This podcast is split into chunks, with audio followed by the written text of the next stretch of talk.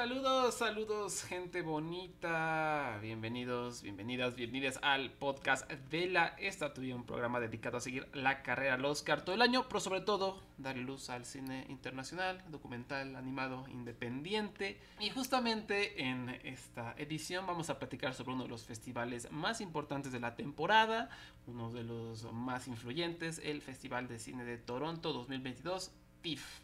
¿No? que dio de qué hablar, ya entregó sus premios, ya tenemos a la primera gran candidata al Oscar. Eh, vamos a, debatir sobre eso. Como siempre vamos a hacer nuestro recuento por las películas internacionales y vamos a hablar de algunas películas en general, algunos estrenos, ¿no? algunas recomendaciones. ¿no? Y para todo esto me acompaña el equipo de la Estatuya, por supuesto, comenzando con Ana. ¿Cómo estás, Ana Iribe? Hola a todos, bienvenidos. Eh, ando muy bien y obviamente emocionada porque el TIFF es muy chido y me gustó mucho la selección, entonces, pues sí, hay que hablar de ello.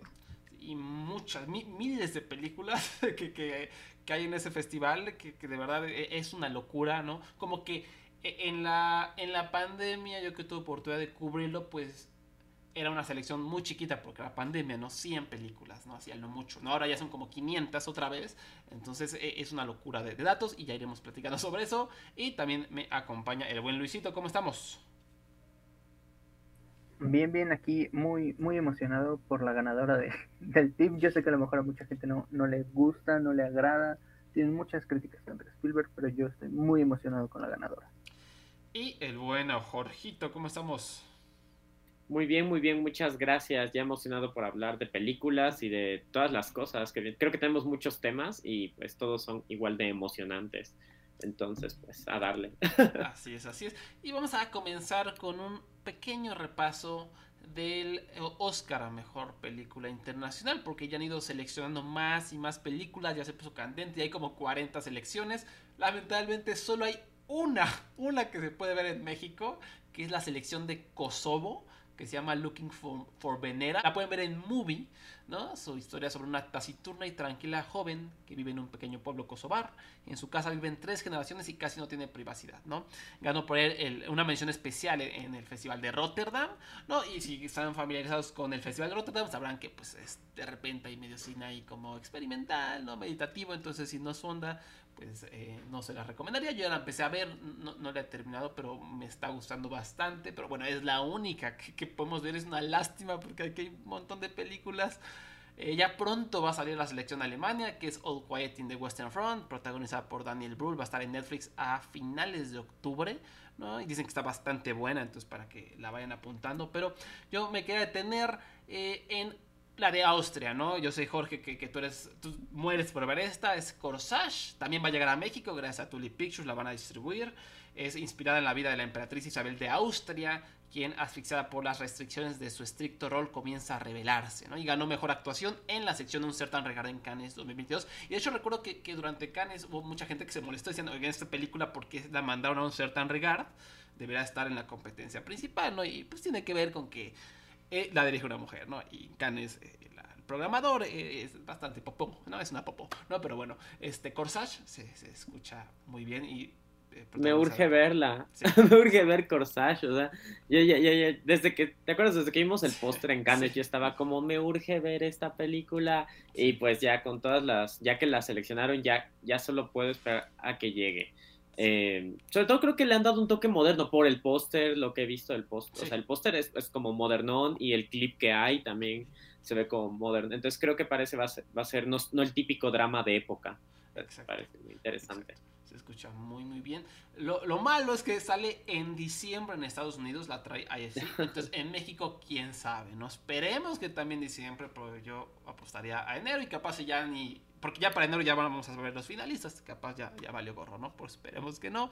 Después, otra super mega contendiente que yo me atrevería que incluso eh, de las favoritas a obtener nominación, sino es que la victoria es Close de Lucas Dont, ¿no? La selección de Bélgica.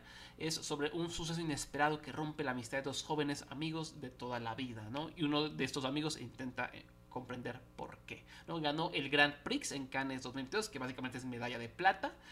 Eh, yo todavía tengo mis dudas porque Lucas Dont hizo una película muy problemática hace algunos años, ¿no? Girls, que está en Netflix, creo Jorge, ¿no? sí, sí, está, está en Netflix. De hecho, es, o sea, es distribuida por Netflix, tal cual es como tiene, es Netflix original, aquí en Latinoamérica, al menos, y sí es bastante irresponsable esa película. Digo, eh, creo que, o sea, cualquiera, ya que, ya que la ves, entiendes por qué le dieron el premio, porque es bastante impactante, o sea, causa mucho shock, pero a costa de, de un mensaje muy irresponsable, un poco como la película de las ballenas.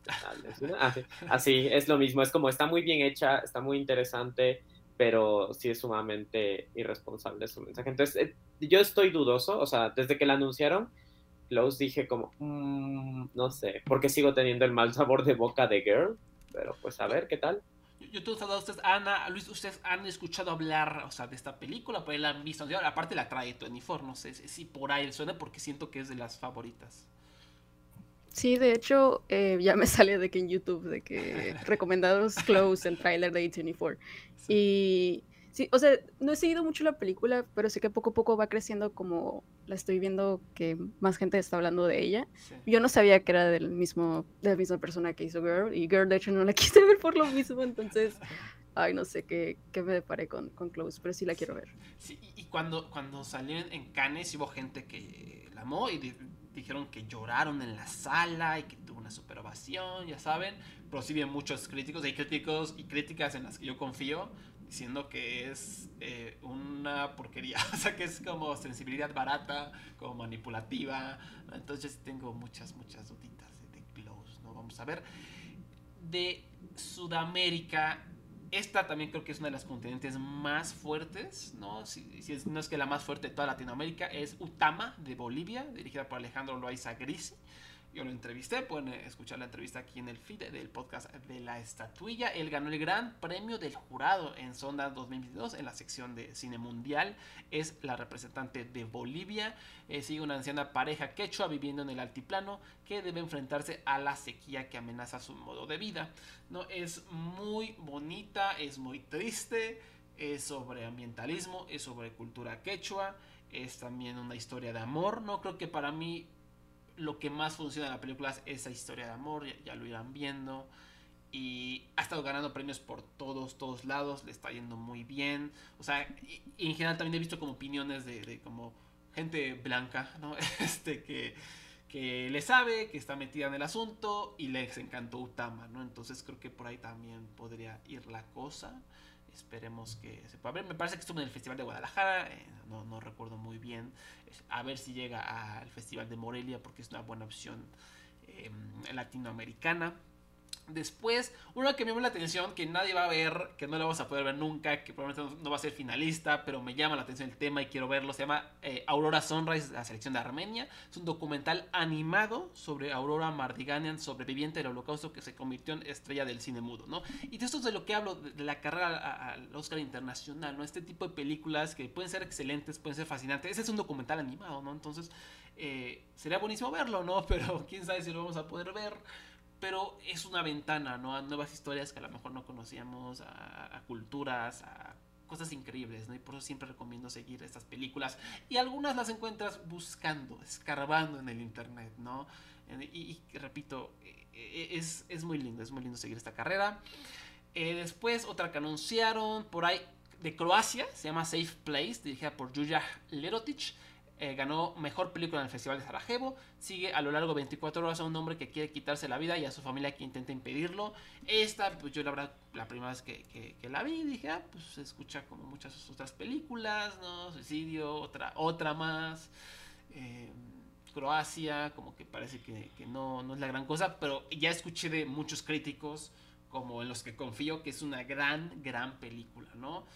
Que a lo mejor no tiene visibilidad, pero a lo mejor se puede meter simplemente por su calidad, como pasó el año pasado con, la selección de Bélgica Playground, que a lo mejor no tenía ni siquiera distribuidora, pero era tan buena y el tema estaba tan bien desarrollado que se metió, ¿no? Ahí estaban las finalistas. Igual Great Freedom, que el móvil la traía, pero no le hizo nada de publicidad, se metió, ¿no? Pues simplemente porque es una gran película, Entonces, ojo con esta, Croacia Safe Place. Eh, todavía no vemos la de Ecuador, Jorge, lo invisible, hay que verla. este. La tenemos pendiente y me muero porque ese director sí me gusta. me gusta mucho. ahí la tenemos pendiente. Ya cuando la vea la, platicaré a gusto. Alcarraz de España, ¿no? Una de las fuertes simplemente porque es España. O sea, cuando hablamos también de, este, de, esta categoría, hay ciertos países que a veces se meten simplemente por el nombre. O sea, no porque la película sea buena, simplemente porque es España, simplemente porque es Italia, simplemente porque es Francia o Irán, ¿no? Esos son como los que siempre están por ahí. España es uno de ellos. Y Alcarraz ganó el Oso de Oro en Berlín, dicen que está preciosa. Le está yendo súper bien en España, o sea, que es una película hablada en catalán, es una película independiente, sensible una directora que, está emergiendo, de Carla Simón, sigue a una familia que tras 80 años trabajando en la misma tierra en un pueblo rural podría estarse enfrentando a su última cosecha, ¿no?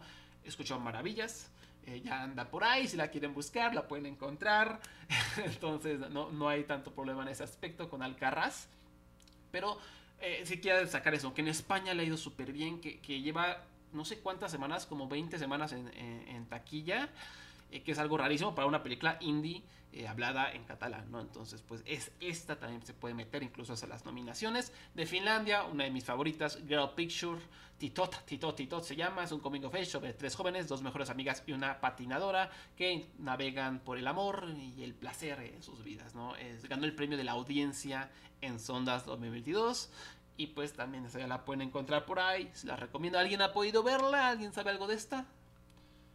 Ya la tengo guardada y igual al ya la tengo, pero es como no voy a decir nada porque se supone que no es tan bien visto decir esas cosas, pero sí, sí las tengo ya guardadas. Por, dos.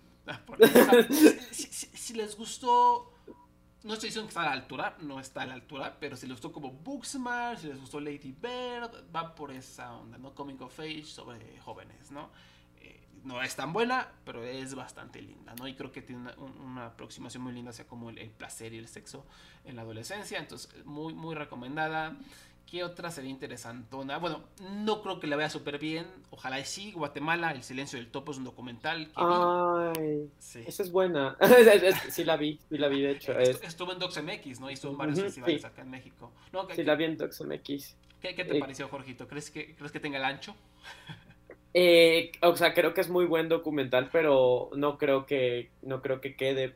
O sea, de por sí, por ejemplo, creo que hace dos años o el año, no, hace dos años estuvo estuvo compitiendo por Venezuela, eras una vez un Venezuela, por ejemplo, y no quedó a nada. Y, y, ese se me hacía mejor que el silencio del topo. y el silencio del topo se me hace igual muy, muy bueno, pero creo que de por sí el hecho de que sea documental le da la desventaja por sobre uno, otros otros documentales que también están compitiendo en la categoría que tienen mayor visibilidad, ¿no? Sí. O sea, como particularmente Eternal Spring. Y, y el hecho de que sea latino, documental latinoamericano es, es, muy difícil, ¿no? O sea, yo, yo, yo lo veo muy difícil. Creo que sí es, sí es una muy buena selección, creo que es una muy buena película, pero no veo a los, a los miembros de la academia viéndola, ¿sabes? Más, más es eso, yo creo. Porque sí es muy conmovedor. A mí, a mí, o sea, creo que cuando retrata justo, o sea, hay una parte que, que entra como pasa los archivos, ¿no? De, de celuloide. para, para, contexto, trata sobre ah, e-, Elías Barajona, que es un periodista que logró infiltrarse en el sanguinario, muy, muy sanguinario gobierno guatemalteco de finales de los años 70, Y él desde adentro, o sea, eso quiso infiltrarse era como misión suicida imposible, ¿no? Y lo logró Y, dio a conocer varias de las atrocidades de, de ese gobierno que todavía en Guatemala no se termina de abordar, todavía como que no hay reconocimiento por todo lo que se hizo, ¿no? Sí, todavía sigue la herida y hay, ves, hay una parte en que justo pasan por los archivos y como que hay esta reconstrucción de, de la, de los horrores, ¿no? De, de, lo que ocurrió y es muy conmovedora la película, sin ser melosa. Entonces, a mí, a mí me parece una, una selección importante y que vale la pena verla. O sea, si no la han visto, véanla, porque es, es, algo como dice, pues como dijiste ahorita, como todavía no sana, todavía no se, o sea, no se ha hecho nada al respecto, o sea, no sé, y y pues es algo horrible que pasó. Aquí lo que le, puede ayudar a este documental es que ha estado miles eh, de, festivales, en el DocuFest, en el Festival de Málaga, en Sheffield, en eh, Hot Dogs estuvo, en Doc NYC me parece también estuvo, estuvo en Ambulante, acá en México, en Docs MX, y ha ganado premios en casi todos esos festivales. Entonces, ojo ahí, e, eso le, puede ayudar. Algo similar pasó con Writing with Fire, pero son cosas distintas, ¿no? Writing with Fire te dejaba como empoderado, empoderado por, por por su tema, ¿no? Y bueno, si quieren aprender más de El silencio del topo, pueden escuchar mi entrevista a la directora Anaís Taracena, también en el feed de la estatua lo, lo, pueden escuchar, fue una entrevista con parte de Ambulante. Otra, este, que híjole, estoy eh, harto emocionado, la selección de Irán que anunciaron ya hoy. Sé. Guerra sí. Mundial 3. Si quieren saber de qué trata esta película, en el episodio anterior de la estatua ya platicamos. Eh, es fenomenal. Es una película que eh, Iñarrito odiaría. este, sí, la, la, la, detestaría con todos sus es, es sobre entre desigualdad social, es sobre cómo directores utilizan al cine como excusa para maltratar a las personas, ¿no? Eh, trata sobre un hombre sin casa llamado Shakib que encuentra trabajo del set de grabación de una película sobre la Segunda Guerra Mundial y por circunstancias eh, fuera de su alcance, de manera inesperada, él es forzado a interpretar el papel de Hitler. ¿no? Eh, Irán, siempre el cine iraní es fenomenal. ¿no? Y justo lo hablábamos, ¿no, Jorge? Que esta podría ser este, la selección porque no es polémica, no se está metido de lleno con el gobierno, ¿no? Este, no, no es un director vetado como muchos otros. Y pues sí, se metió, o sea, ganó mejor película y mejor actor en Horizonte en Venecia. Y ojo, con esta, que es muy, si la gente la ve, si tiene distribución, si tiene visibilidad, se puede meter hasta, hasta las nominaciones. Porque incluso Kate Blanchett por ahí la entrevistaron y dijo, ¿cuál fue tu película favorita de todas las que viste en Venecia? Dijo que Guerra Mundial 3, ¿no? Entonces... Está increíble. Yo, yo cuando, justo cuando vi la noticia fue como que, qué bueno, porque, porque además fue nuestra película favorita de. Venecia, de las que vimos de Venecia. Yo así como, ay, ojalá sí quede más, o sea, sí, la, sí tenga más visibilidad y creo que esto le impulsa mucho, sobre todo porque Irán es un país que tiene mucha visibilidad en la carrera del Oscar, o sea, todos sí. tienen los ojos puestos en Irán por, porque ha ganado ya varias veces. Porque siempre es y, excelente. Y siempre es excelente, siempre. siempre. Y esta no es la excepción, véanla, sí, véanla. Sí, véanla, véanla, búsquenla, búsquenla. Eh, de Paraguay, EAMI, también Sudamérica, es una película se nota que es medio experimental. Estuvo en el Festival de Rotterdam, ganó mejor película en el Festival de Rotterdam. Eh, entonces trata sobre una niña de 5 años que cuando su tierra es invadida, una, es una niña indígena, encarna como a una mujer dios pájaro y comienza a caminar por su amado bosque antes de abandonarlo. ¿no? Eh, me, me, llama la atención, ¿no? Paraguay tiene esta eh, como esta intención de abordar la historia indígena, la cultura indígena, lo que está pasando, la colonización. Igual el año pasado su selección fue sobre el mismo tema, eh, muy buena, se me olvidó el nombre, maldita sea, pero era una gran película, un documental también, entonces pues EAMI vamos a ver si la alcanza, ¿no? Por lo pronto creo que les ayudaría a ayudarla a distribuir, ¿no? Que le den más visibilidad, ¿no? Este, sobre todo cuando están en festivales que estamos cubriendo, que la dejaran ver, uh -huh. pero pues no. Eh, de Portugal, Almaviva. Yo, de Portugal siempre son unas cosas super fumadas, ¿no? O sea, no sé si aquí han tenido ver algún filme portugués. Normalmente son películas eh, como super meditativas, de reflexión, ¿no? Que te metes de lleno. Acá. De hecho, topen la sinopsis. La pequeña Salomé viaja de vacaciones a su pueblo familiar en las montañas. Aquí su abuela fallece repentinamente y Salomé comienza a ser acechada por el espíritu de una bruja mientras los adultos se pelean en el funeral, ¿no? Y aquí lo resumí más lindo, pero si leen la sinopsis oficial se escucha mucho más meditativo, ¿no? Pero eh, Portugal nunca clasifica, pero siempre son películas como que vale la pena ver si, quieres reflexionar o, o, si te quieres drogar. ¿no? Este, ¿qué más hemos visto? Under the Fig Trees de Túnez. Por ahí se podrá meter porque le gustó mucho la crítica. A mí también me gustó. Yo la vi en Cannes. Estuvo eh, compitiendo, me parece que en la semana de la crítica. Es muy sencilla de ver. Es una especie de coming of age que parece hasta documental. Que sigue eh, a lo largo de un día de trabajo a un grupo de hombres y mujeres que trabajan en un higuero, ¿no? Recolectan higos, ¿no? Y ahí ves como las relaciones con el, con el patrón, que como que se quiere tener relaciones con algunas de las empleadas, ¿no? Hay como gente, novia y el novio por ahí peleándose, hay una persona que regresó después de mucho tiempo y es muy sencilla, es muy ligera, pero está muy bien construida, es muy inmersiva, es casi un documental. Eh, por ahí de Uganda, simplemente lo menciono porque es la primera vez que Uganda eh, manda algo al Oscar, eso siempre es lindo, ¿no? Que, que más países africanos tengan la oportunidad de, de, de, meter su película. Esta se llama Tembele, un hombre que trabaja 12 horas diarias en un camión de basura debe lidiar con la muerte de un hijo. Y no recuerdo si hablamos de esto la vez pasada, pero Ucrania, Klondike, esta, ojo también, creo que puede meterse muy lejos.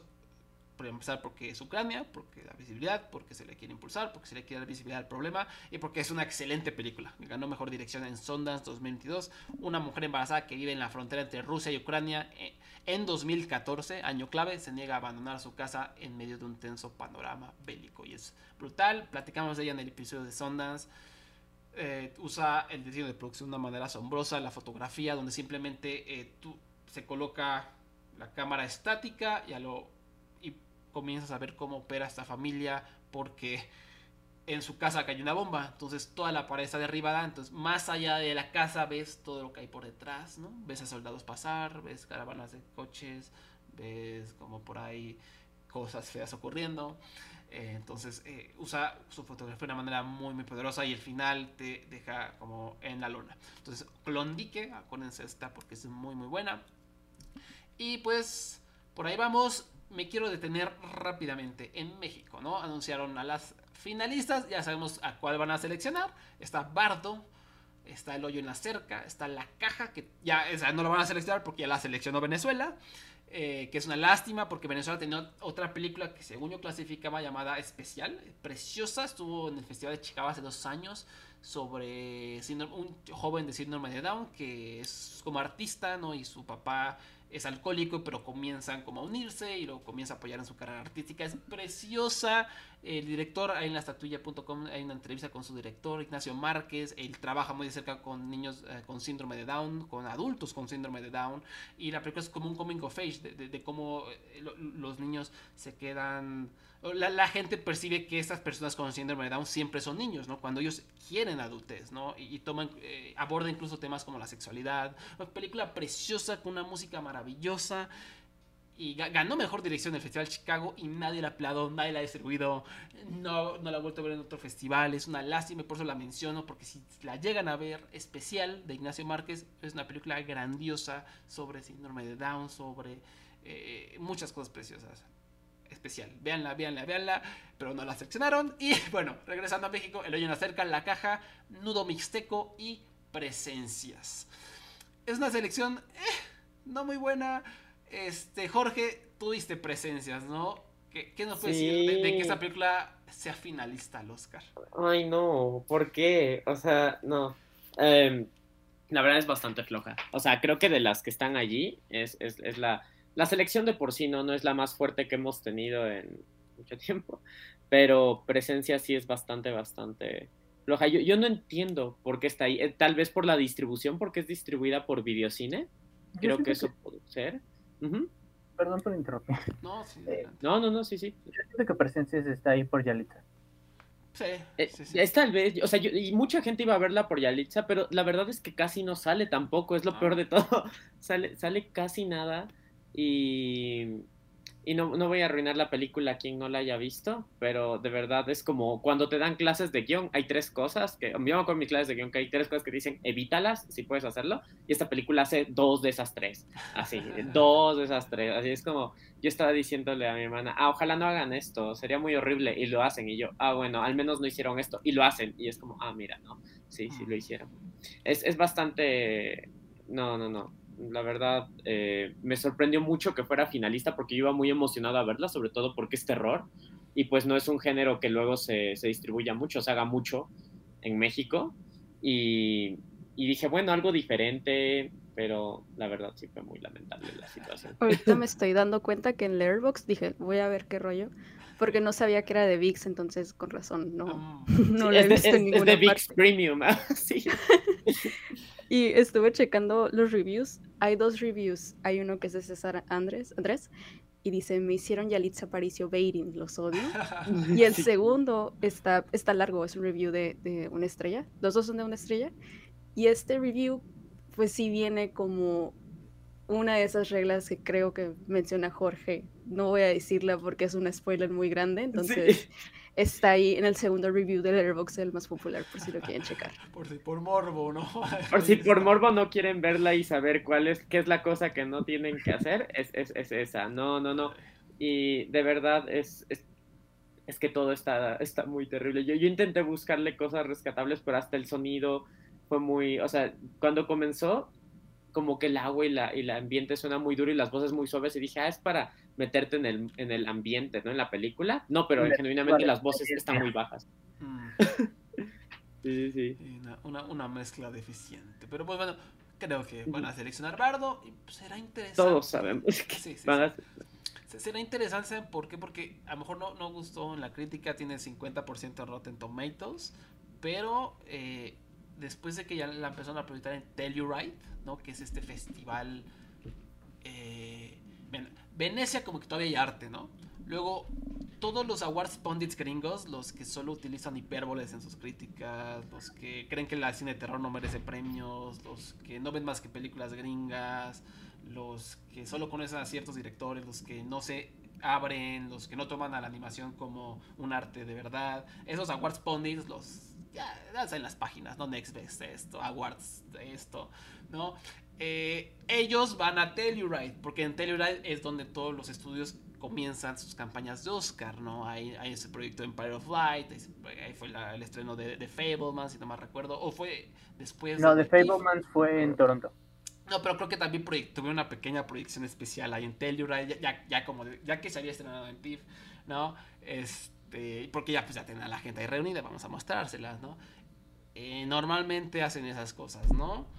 Y aquí los, estos Awards Pundits sí les gustó Bardo, o sea, sí vi que la estuvieron recomendando y he escuchado muchos cineastas que les gustó. Barry Jenkins estuvo recomendándola, su esposa eh, Lulu Wang también la recomendó.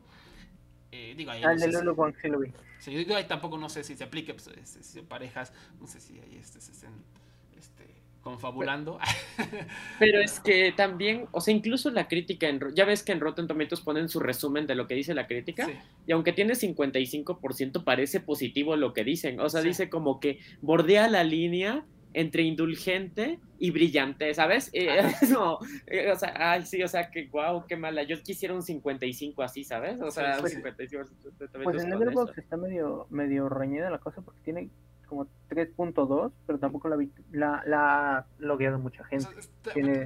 también el problema con Letterboxd es cualquier persona puede poner su, su calificación. O sea, Blonde está lleno de reseñas de gente que no ha visto Blonde, ¿no? Entonces, sí. Eh, por eso Letterboxd, ¿no? Igual IMBD, ¿no? De repente sale una película eh, como inclusiva y inmediatamente en cuanto sale ya tiene uno, ¿no? De calificación, ¿no? Porque todos los troles se meten. Entonces, por eso Letterboxd como que no no le confío tanto, pero eh, en este caso, como dice Luis, pues puede ser otro, otro indicador. Y por ahí también escuché en, algunos podcasts que a Kate Blanchett le encantó la película, no, no me acuerdo qué otra actriz importante le, le, gustó la película. Y no digo que por esas dos actrices ya vayan a nominarla, ¿no? Pero eso me indica que, que, hay como cierto amor de la industria hacia la película. Y claro, no, no tiene nada que ver que Kate Blanchett ya salió en una película de ñarrito. Sí, sí. Eh, también puede ser, ¿no? También puede ser. Este... Es que no sé, o sea, yo sí, yo sí siento como, y, siento que también, o sea, esto ya es como especulación. Voy a entrar, voy a abrir mis comillas de especulación, pero también creo que muchas películas que son muy, muy buenas, o sea, que han tenido como, que han hecho ruido y todo, se han dejado, o sea, no se han estrenado este año justo para no competir con Bardo, ¿sabes? Porque es como, no voy a poder competir con Bardo, porque, porque Westera no está este año, ¿sabes? O porque dos, dos estaciones no está este año, porque veo dos estaciones y podría ah. ser una selección, ¿sabes? Sí, o sea, pero dos estaciones nadie le va a gustar. O sea, se, no, nos encanta esa película, pero eh, sí, no, creo. no les va a gustar. No, no, no le van a decir, pero es increíble. En general, casi siempre en México o manda la de la persona famosona o la que llega a un premio en el extranjero, porque o sea, una película de policías tenía todo para irse. Nah, pero, o sea, Noche de Fuego ganó más premios que una película ah, de policías. sí, que una película de policías. Y que sin señas particulares, que también estaba compitiendo. Sin señas particulares no entiendo por qué no lo mandaron. Ah, porque mandaron Noches de Fuego. Lo que, lo que, acabas de decir, por el, el, el, momentum, o sea, la que estaba en ese momento ganando premios era Noche de Fuego. O sea, sin señas particulares ganó un montón de premios, pero eso fue hace siete meses, ocho meses. Noche de Fuego estaba ganando premios en ese momento y, la, gente la, traía Netflix. La traía Netflix y la gente la estaba empezando a ver, ¿no? Sin señas particulares ya la vimos hace seis meses. Hecho, la acabamos de ver, está fresca en nuestra mente, vamos a votar por ella. O sea, por eso fue más grande. Las dos, o sea, las dos son, creo que a mí me gusta más señas particulares, pero las dos eran excelentes, ¿no? y luego tengo entendido que sin señas que no es el 2020, cuando fue pandemia. Sí, sí, exacto. Porque yo recuerdo verla en Morelia online, obviamente, pero creo que sí. Ah, sí, es que fue en 2020. Morelia, pero la fecha de estreno en México fue como después, como... Sí, O sea, Ah, porque ok. cuentan la fecha en cines, ¿no? Según yo. Es pre- precisamente lo que hicieron es exactamente el problema que pasó con Ciencias Particulares. El, como que el, rele- el release plan fue un desastre, si es que querían Ujú. contener por premios, ¿no? Porque salió en el Festival de Lo- Londres de ese año, yo ahí la vi en digital.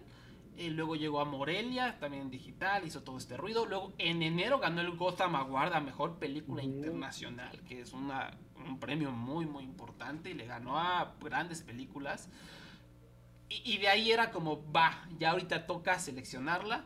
Pero no, y yo, yo le pregunté a, Fernanda Valadez, eh, bueno, no me acuerdo si está la entrevista aquí, no, no está, este, pero yo, la entrevisté a, a Fernanda Valadez un día después de que ganó ese premio eh, en los Gotham, ¿no? Y le dije, ¿cuál es como la estrategia que están haciendo? No, pues ahorita este, no vamos a meterla a Oscar este año, sino vamos a, ya el, para el siguiente vamos a hacer ya todo el release, ¿no? Todo ese proceso más largo, ¿no? Me parece que ahí fue el error. Sí, no Eh, fue la mejor decisión porque competías contra Noche de Fuego, que la traía Netflix. Digo, era No. difícil saberlo, pero... Sí, era, era difícil saberlo, pero, pero además ahí yo, a lo mejor e- ella misma, el, el equipo no, no se imaginaba que les iba a ir tan bien, ¿no? Que hayan ganado el Gotham, porque si en ese punto la seleccionan, ¡pum! ¿no? Pero el problema es que igual Kino Lorber, que la traía en Estados Unidos, la distribución como que no se animó a sacarla, se tardó, y pues ya todo se volvió un merequetengue, ¿no? De, de hecho yo, que hago, ya saben, mis artículos sobre las películas internacionales que deberían ganar, no sabía si poner así enseñas particulares, porque no sé si calificaba o no calificaba, o qué onda, ¿no? Pero sí fue, fue un desastre total, y pues ya... De hecho ese año creo que también estaba el miedo de que le fuera a ganar Nueva Orden o, o ya no estoy aquí, ¿no? Sí. Que, que ese año Sí. fueron- era un suplicio. Me acuerdo, era, era de pesadilla pensar que iban a seleccionar Nueva Orden, ¿no? Pero ah, gracias a Dios no lo hicieron. Pero esa es otra historia. Pero este año sí van a seleccionar a Eduardo. Este año sí iban a seleccionar. Bardo que igual está bueno, o sea, quién sabe, a lo mejor el Sí. público no la entendió, o sea, yo no sé. Podemos ir con mente abierta a ver a verlo, Sí. aunque aunque salga Iñarrito, eh, ¿cómo es? Daniel Jiménez Cacho vestido como Iñarrito en el póster, que es igualito a él, es, Sí, es- es sí. él en el póster. Es lo único que le faltó ponerse él en el post. Si él actuar, si él pudiera actuar lo haría. estoy estoy convencido, no tengo pruebas, pero tampoco dudas. Es muy condescendiente su, su comentario de, de que es demasiado mexicana para los extranjeros y demasiado gringa para los mexicanos. Sí. Eh, Ay, no, estuvo horrible. Sí, no fue, no fue el comentario más afortunado que, que hemos tenido en la vida. Sí. Y por todos los problemas y rumores que se han escuchado aquí en México de la producción, que Sí, sí, sí. dicen que fue un suplicio. Entonces, Sí, pero sí, va, va a quedar. O sea, incluso en años menos, conte- men- menos reñidos se han ido por, por la más sonada, ¿no? La que tiene más momento, como el año que mandaron Desierto en lugar de las elegidas, como el año que mandaron Cantinflas en lugar de la jaula de Se oro. pasaron, esas se pasaron de Ay, no. Se No me pasaron. recuerden. Sí, sí, no, no, no. O sea, lo de, lo de Desierto y las elegidas para mí es como la mayor infamia. Porque además las elegidas la mandaron al Goya, pero Desierto fue como, no, Desierto al Oscar. ¿Qué? Chale. ¿Por? ¿Y las elegidas? Y la de la jaula de oro y Cantinflas también fue como un poco triste. no, y, y a mí no se me haría raro que, ah, porque lo he visto en mucho, con muchos productores que dicen, es que Iñárritu siempre está nominado al Oscar, porque pues en realidad sí, creo que casi todas sus películas han tenido una nominación, y no dudo que llegue a la nominación, a la nominación pero no creo que gane.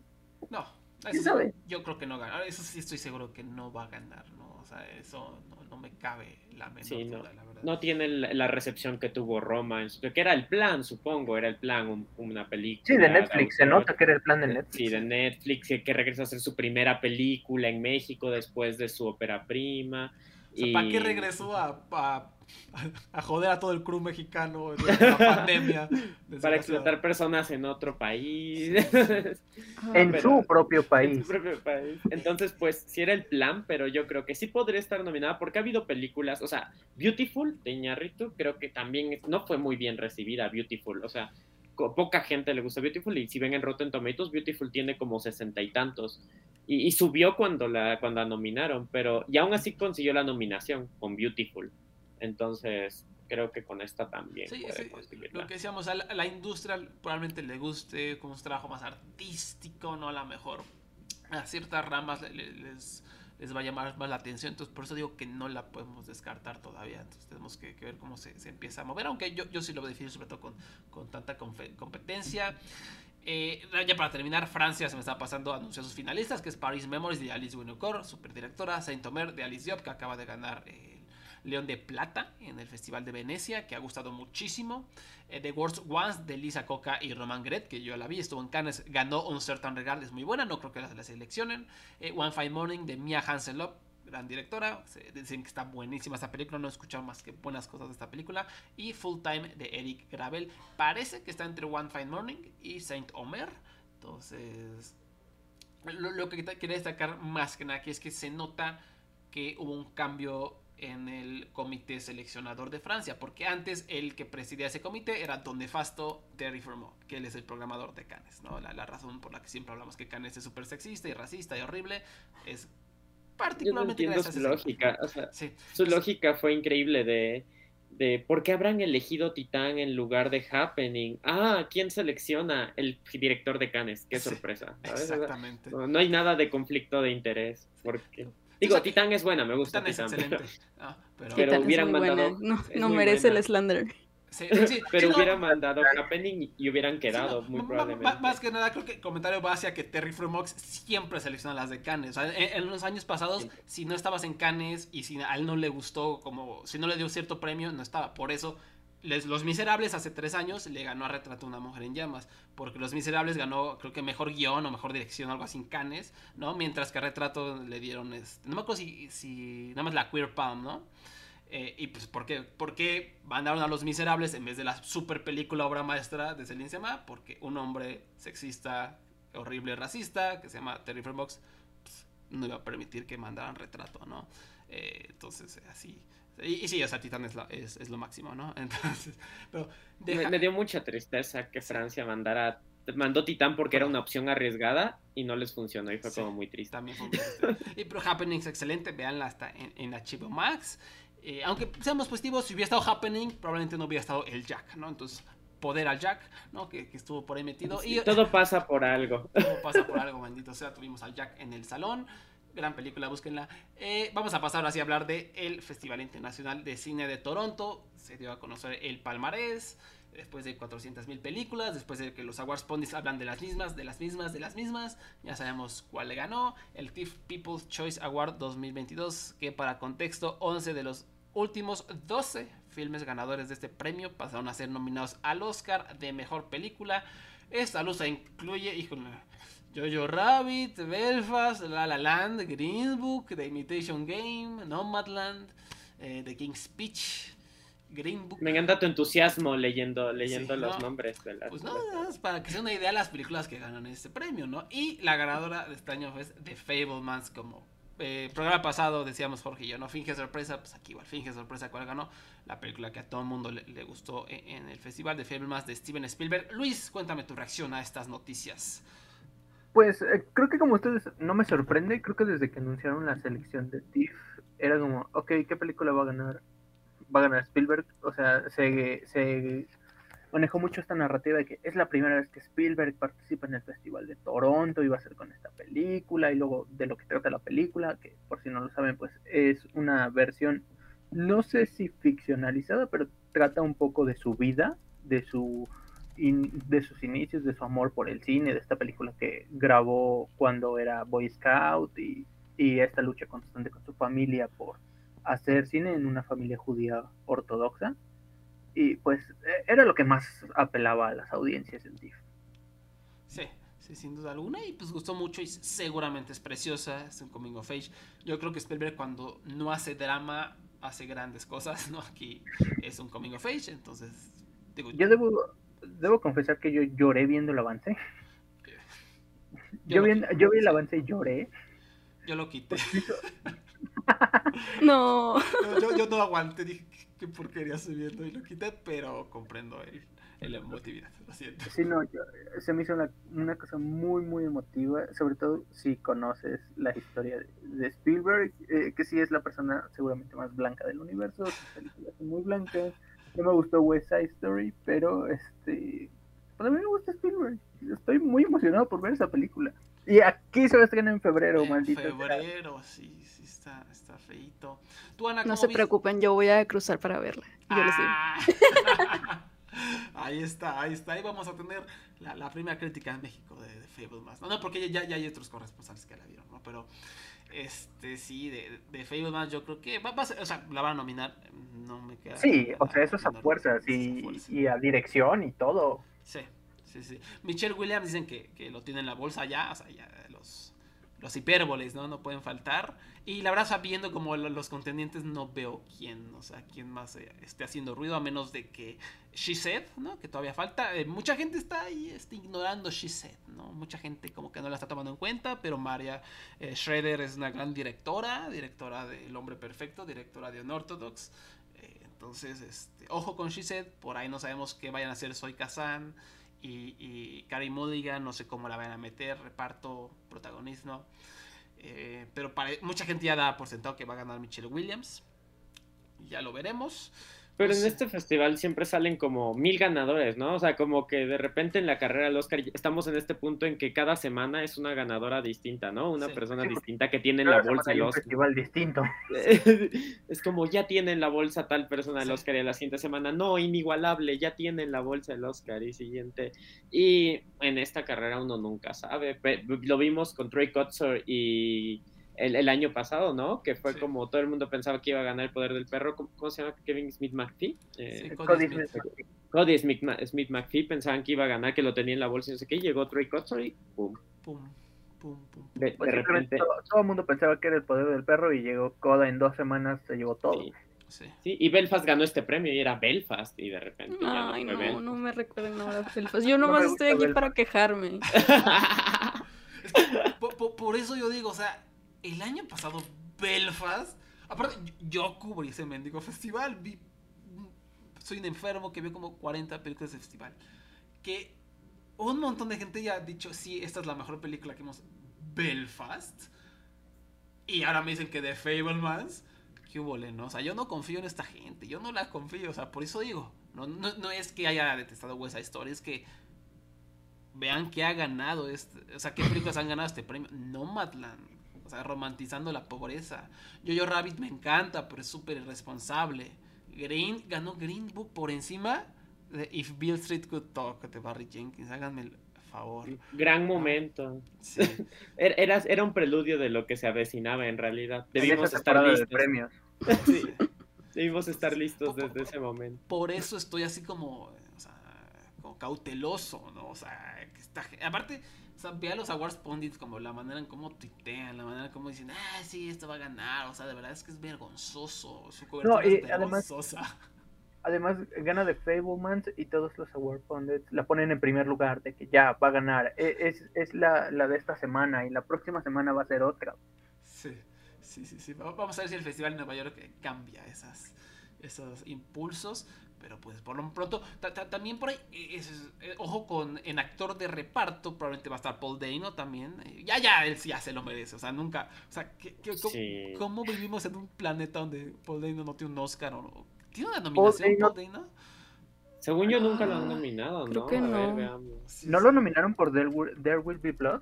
No. No. No, me- no. me acuerdo que fue así como, ¿por qué no? ¿No? Pues esas cosas horribles. ¿Por Little Miss Sunshine? Tampoco. Creo que tampoco. No, porque Alan Arkin creo que ganó.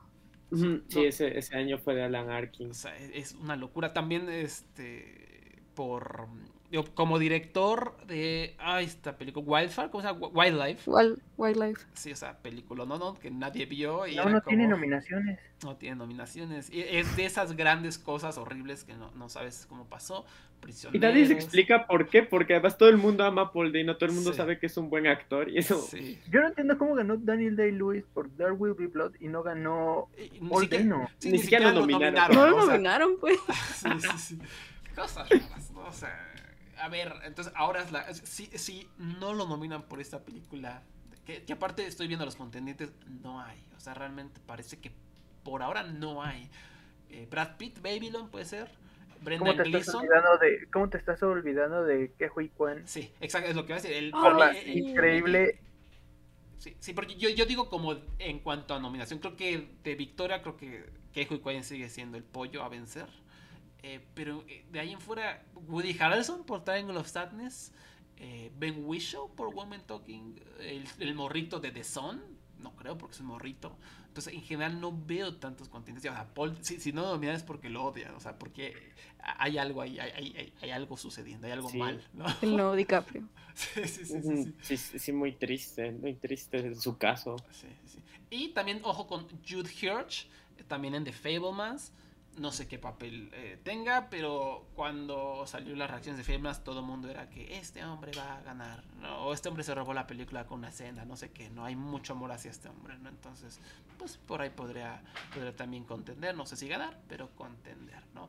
Ahora, las películas que quedaron eh, como finalistas en segundo y tercer lugar, eh, en segundo lugar y me parece que esa es una gran noticia, es Women Talking de, Sarah Polly, una grandísima actriz y, directora canadiense que me parece a partir de aquí se, se, puede meter la carrera de lleno. Women Talking, para los que no sepan, es una historia de un grupo de mujeres de una comunidad religiosa que se reúnen para hablar sobre cómo hombres, los hombres de la comunidad las eh, violaron, abusaron, hicieron de todo, las drogaron y le hicieron muchas cosas horribles, ¿no? Y lo disfrazaban diciéndoles que, era como eran el diablo, ¿no? O sea, lo que están sucediendo es obra del diablo y es su culpa, ¿no? Entonces, la película trata sobre estas mujeres, toda la película hablando sobre esto, ¿no?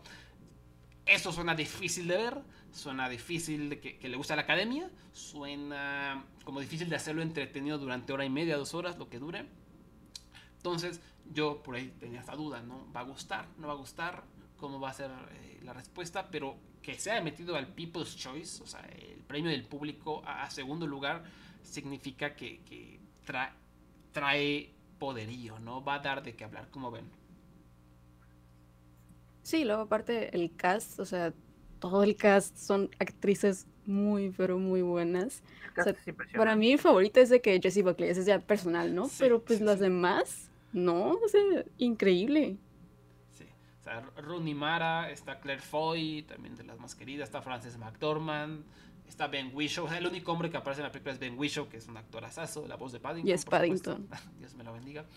Eh, sí, o sea, un momento que creo que con esto ya es una consolidación de que sí va a estar haciendo ruido durante la carrera. Por ahí había los típicos hombre blanco crítico horrible, que su película favorita del año es Top Gun eh, diciendo que odio esta película, no sé cómo la gente la va a ver, es una porquería, ¿no? Entonces, eh, por ahí me, me, genera duda. Porque ese hombre es como el estereotipo de, de esta academia blanca vieja, ¿no? El 40% que todavía está ahí en la academia.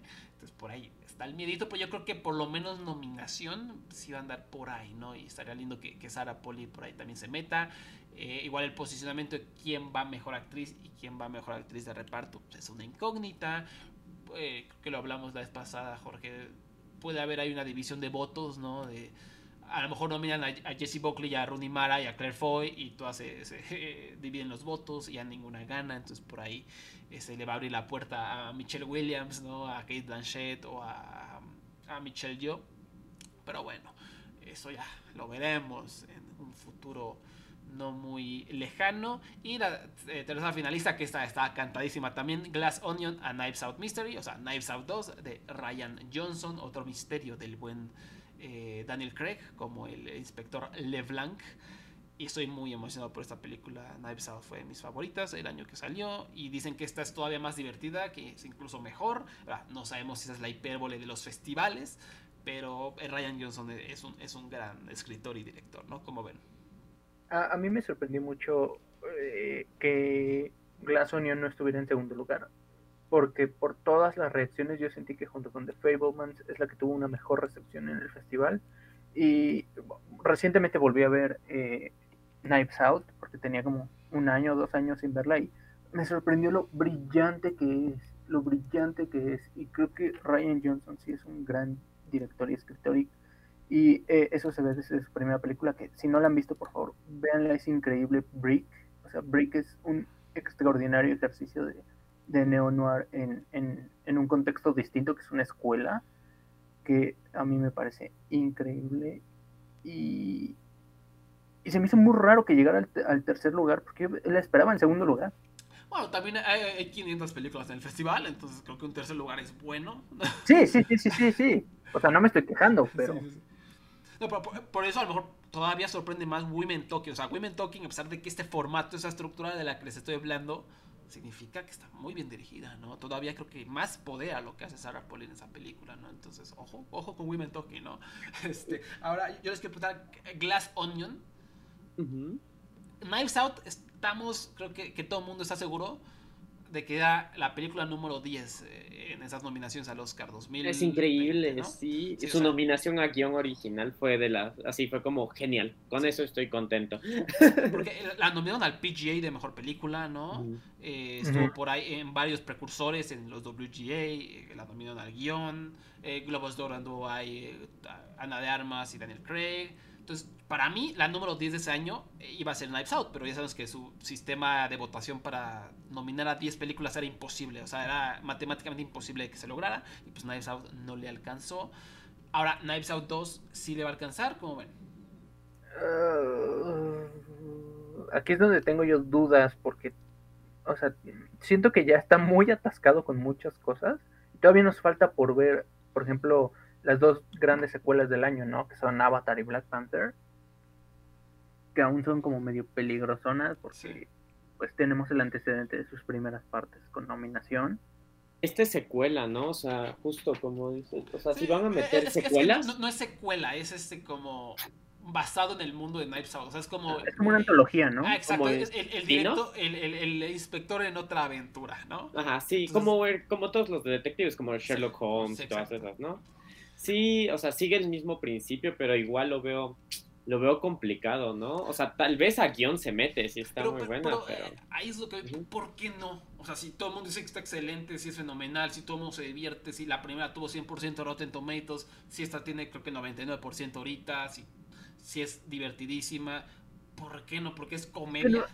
en, en, un mundo ideal debería de estar, inclusive seguramente por, por las reacciones, si las reacciones son de verdad y no nada más quieren inflar la película, la, yo creo que debería estar en un top 5, pero pues ya sabemos cómo, son, cómo es la academia, ¿no? O sea, van a agarrar películas dramáticas, películas que hablen de ellos, películas eh, que hablen de su historia, de sus mismos directores, del cine. Es como, se van a dar palmaditas en la espalda a ellos y por eso vamos a tener ahí Babylon y The Fablemans y todo esto que habla sobre ellos, porque la academia le encanta hablar de ella misma.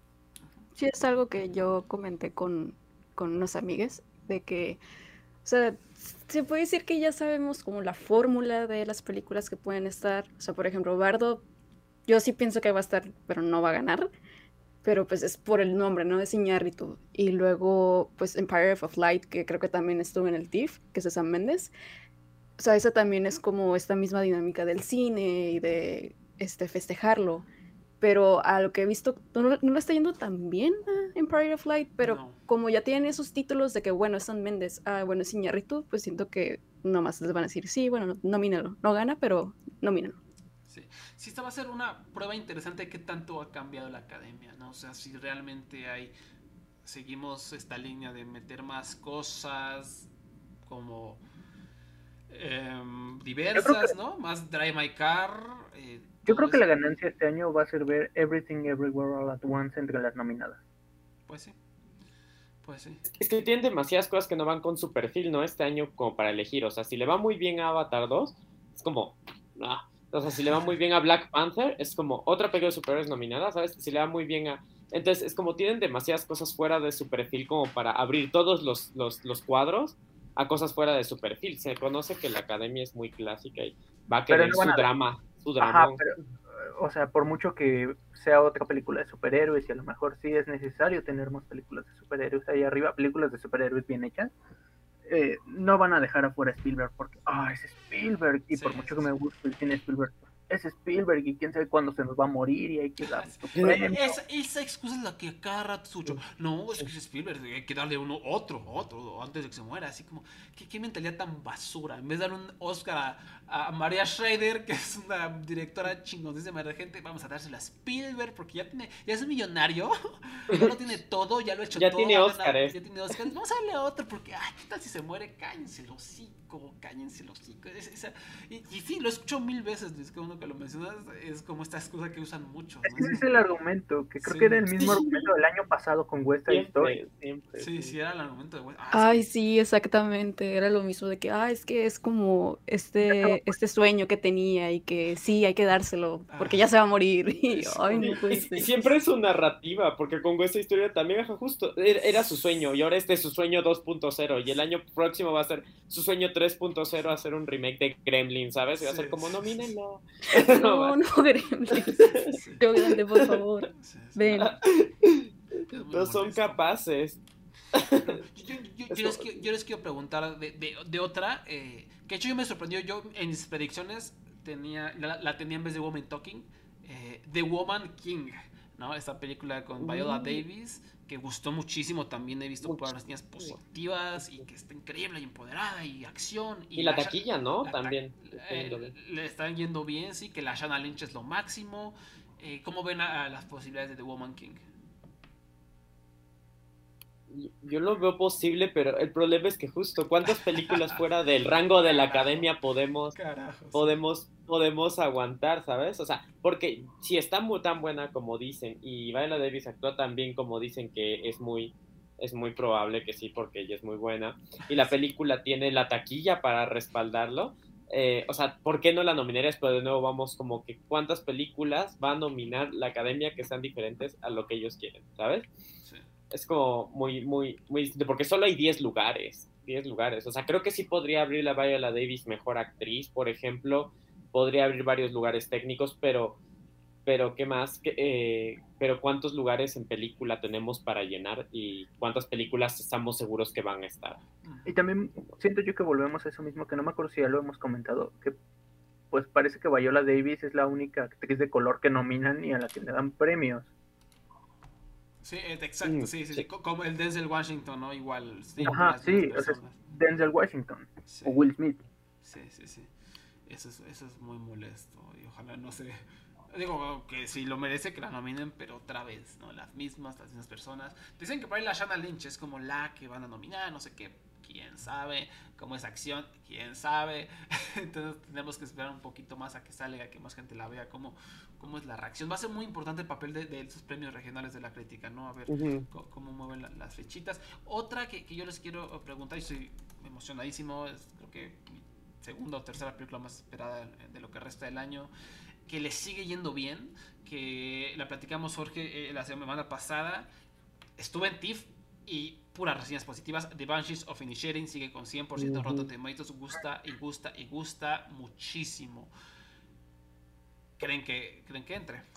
Yo creo que sí, o sea, es Martin McDonough y ya tiene como el backup de Three Billboards y todo lo demás. Y más porque con Three Billboards creo que sí ganó un montón, ¿no? Ganaron, eh, ganó Sam Rockwell, ganó, no sé si ganó Francis. Ganó, Francis, sí. Sí. sí. estuvo nominada a un montón de, de Oscars más también, sí. Sí, porque fue como el, el, caballo negro, ¿no? El Dark Horse de, de, esa época.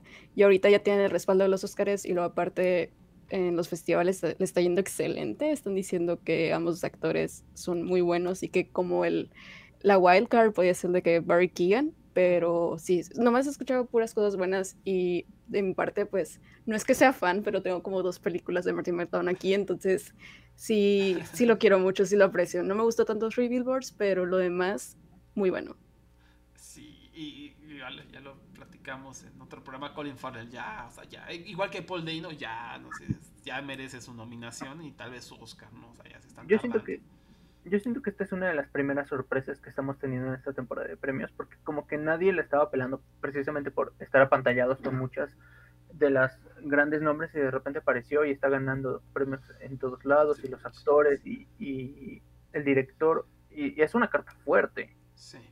Sí, sí, la sorpresa como que... La que no era sorpresa que iba a contender en guion, ¿no? Era a huevo, ¿no? La sorpresa es esa, como que va a trascender, que bueno, ¿no? Este, que, no la dejan ahí atascada.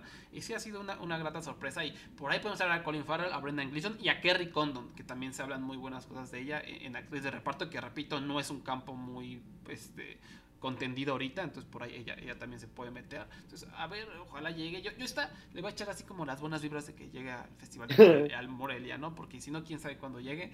Este, me muero por verla.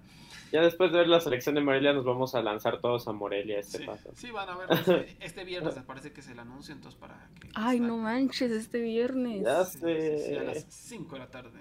Debo conseguir dinero ya. Para los Me- vuelos. como, que, como que me urge dinero para ir a Morelia. Sí, sí, sí. Ni modo, a, a vender esos, esos- ese librito de Spielberg que tiene ahí.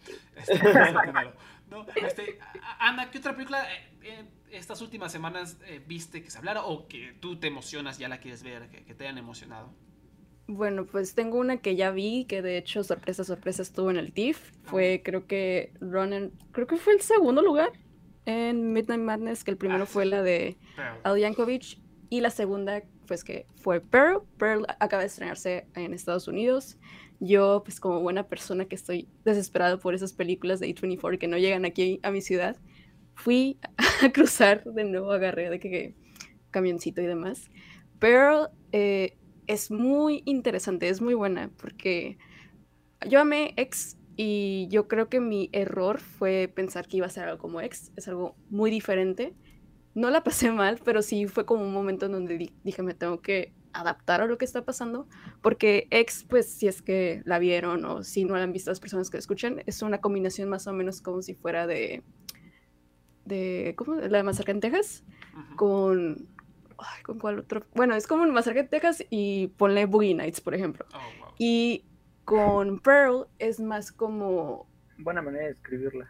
Sí, Sí, es eh, muy buena, de es más como si fuera eh, el mago de Oz, pero añádele horror. Entonces, no es tanto como slasher. Entonces, sí, sí me confundí un rato, sí dije, ay, pero ¿qué estoy viendo? Como que, ¿qué está pasando? Pero es más como un character study. Entonces, sí está muy, muy chida hablando de que Mia Goth se roba todo. O sea, todo lo que están diciendo en Twitter, en todas partes, es verdad, Mia Goth lo está rompiendo.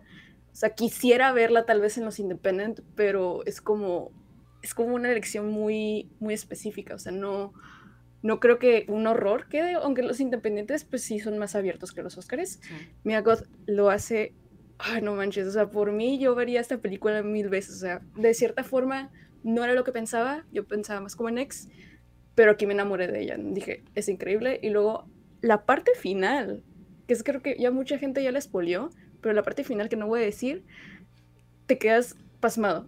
Wow. O sea, es, no manches. Entonces, Wow.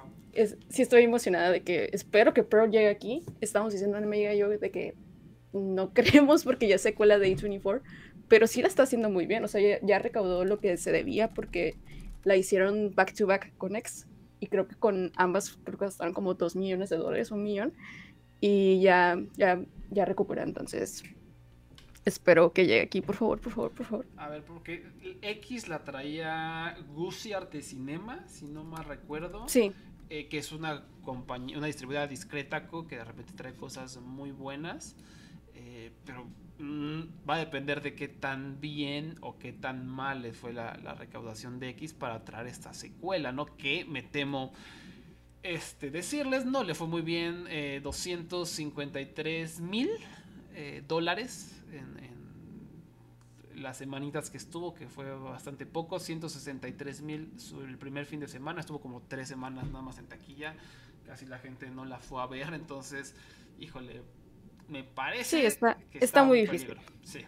Sí, sí, pero quién sabe, a lo mejor se comprometen y dicen ya trajimos la 1, tenemos que traer la 2, ¿no? y también la 3 que ya la anunciaron, ¿no? que se llama Maxine, si no me recuerdo, ¿no? con 3X. Ah, sí, al final, o sea, también era algo que, que ya lo pusieron en redes. Cuando salió X en Estados Unidos, al final en la escena post créditos era como un teaser de Pearl.